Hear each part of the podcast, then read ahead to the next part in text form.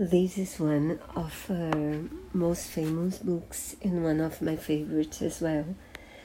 Um, it's a Poirot case, as all the ones I've telling, I've been telling you about because it's I'm reading the series, and Poirot is uh, traveling to London in the Orient Express train, and there are in a wagon a murder is committed uh, all the people in the wagon is, uh, in the car are a suspect. And but the clues are conflicted they don't agree with each other. So it's a puzzling case.